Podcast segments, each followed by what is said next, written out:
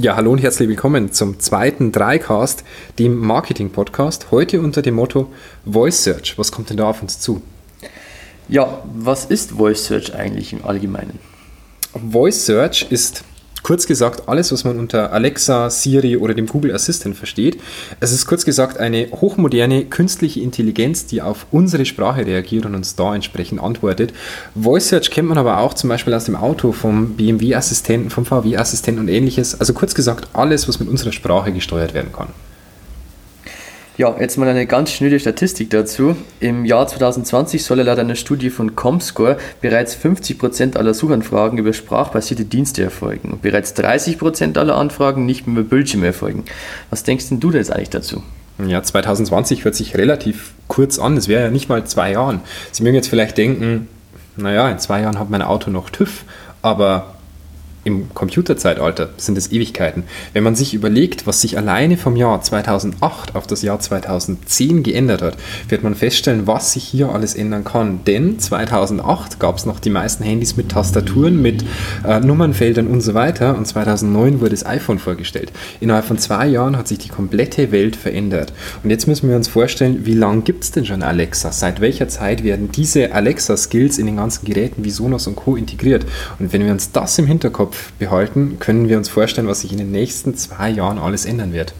Besonders praktisch wäre das ja vor allem bei den lokalen Netzen oder beziehungsweise lokalen Diensten. Genau. Ein Großteil der sprachbasierten Suchen wird auf lokale Suchen empfohlen. Das heißt zum Beispiel Suchen von Alexa nach Öffnungszeiten von Restaurants, nach Öffnungszeiten von Einkaufszentren und Co. Und auch im Bereich Siri bzw. Google Assistant wird sich einiges tun. Hier mit Apple CarPlay oder Android Auto wird sich einiges ändern bei den sprachbasierten Suchen. Das heißt, man fährt im Auto, man fragt sich vielleicht, wie lange hat denn die Tankstelle noch offen, wie lange hat das Einkaufszentrum offen. Hier wird sich ganz, ganz, ganz, ganz viel tun im Bereich lokale Suche. Und die Art und Weise, wie wir suchen, wohin wir fahren, wird sich grundlegend ändern. Und was kann ich jetzt als lokaler Dienstleister bereits unternehmen, damit die sprachgesteuerten Dienste später auch wunderbar funktionieren? Gut, da gibt es einiges, was man tun kann. Ich würde anfangen mit dem Google My Business Auftritt. Der ist kinderleicht zu pflegen. In der Google-Suche einfach den eigenen Unternehmensnamen eingeben, dann findet man rechts den Google My Business Auftritt und hier kann man mit wenigen Klicks diesen Google My Business Auftritt für sich beanspruchen und den entsprechend pflegen. Und diese ist die Grundlage für den Google Assistant, also die sprachbasierte Suche von Google. Außerdem ist es natürlich sinnvoll, die Portale up-to-date zu halten. Das heißt zum Beispiel die Facebook-Seite up-to-date up -to -date zu halten, die TripAdvisor-Seite up-to-date zu halten und hier entsprechend etwas Pflege zu investieren, denn hieraus ziehen sich die sprachbasierten Suchen entsprechend ihre Daten. Außerdem strukturierte Daten. Strukturierte Daten. Schema.org ist hier das Zauberwort. Das heißt, sagen Sie den Suchmaschinen, was Sie auf Ihrer Seite finden. Gute Webseiten haben das mittlerweile von Haus aus unter der Haube.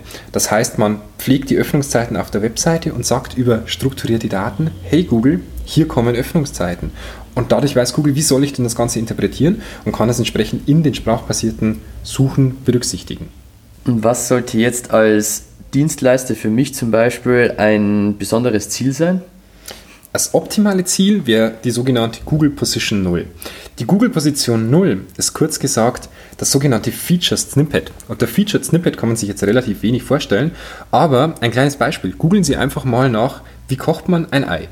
Wenn man das in die Google-Suche eingibt, findet man oben einen kurzen Ausschnitt mit Fotos und kurzer Anleitung. Und das ist die sogenannte Google-Position 0. Unten drunter erscheint dann entsprechend noch der Link zu dieser Website. Und mit dieser Google-Position 0 werden Sie sehr, sehr wahrscheinlich auch in den Sprachsuchen erwähnt werden und können sich damit deutlich von Ihrer Konkurrenz abheben. Mit speziellen Tools wie Systrix, das wir zum Beispiel auch in der Agentur nutzen, haben Sie die Möglichkeit zu schauen, welche Featured Snippets es für welche Keywörter denn schon gibt und Sie könnten sich da dranhängen, entsprechend besseren Inhalt publizieren publizieren und das Ganze dann entsprechend auch schöner verbreiten und einfach ihre Website mit guten Inhalten füllen. Also kurz gesagt, schauen, dass sie Featured Snippet erreichen.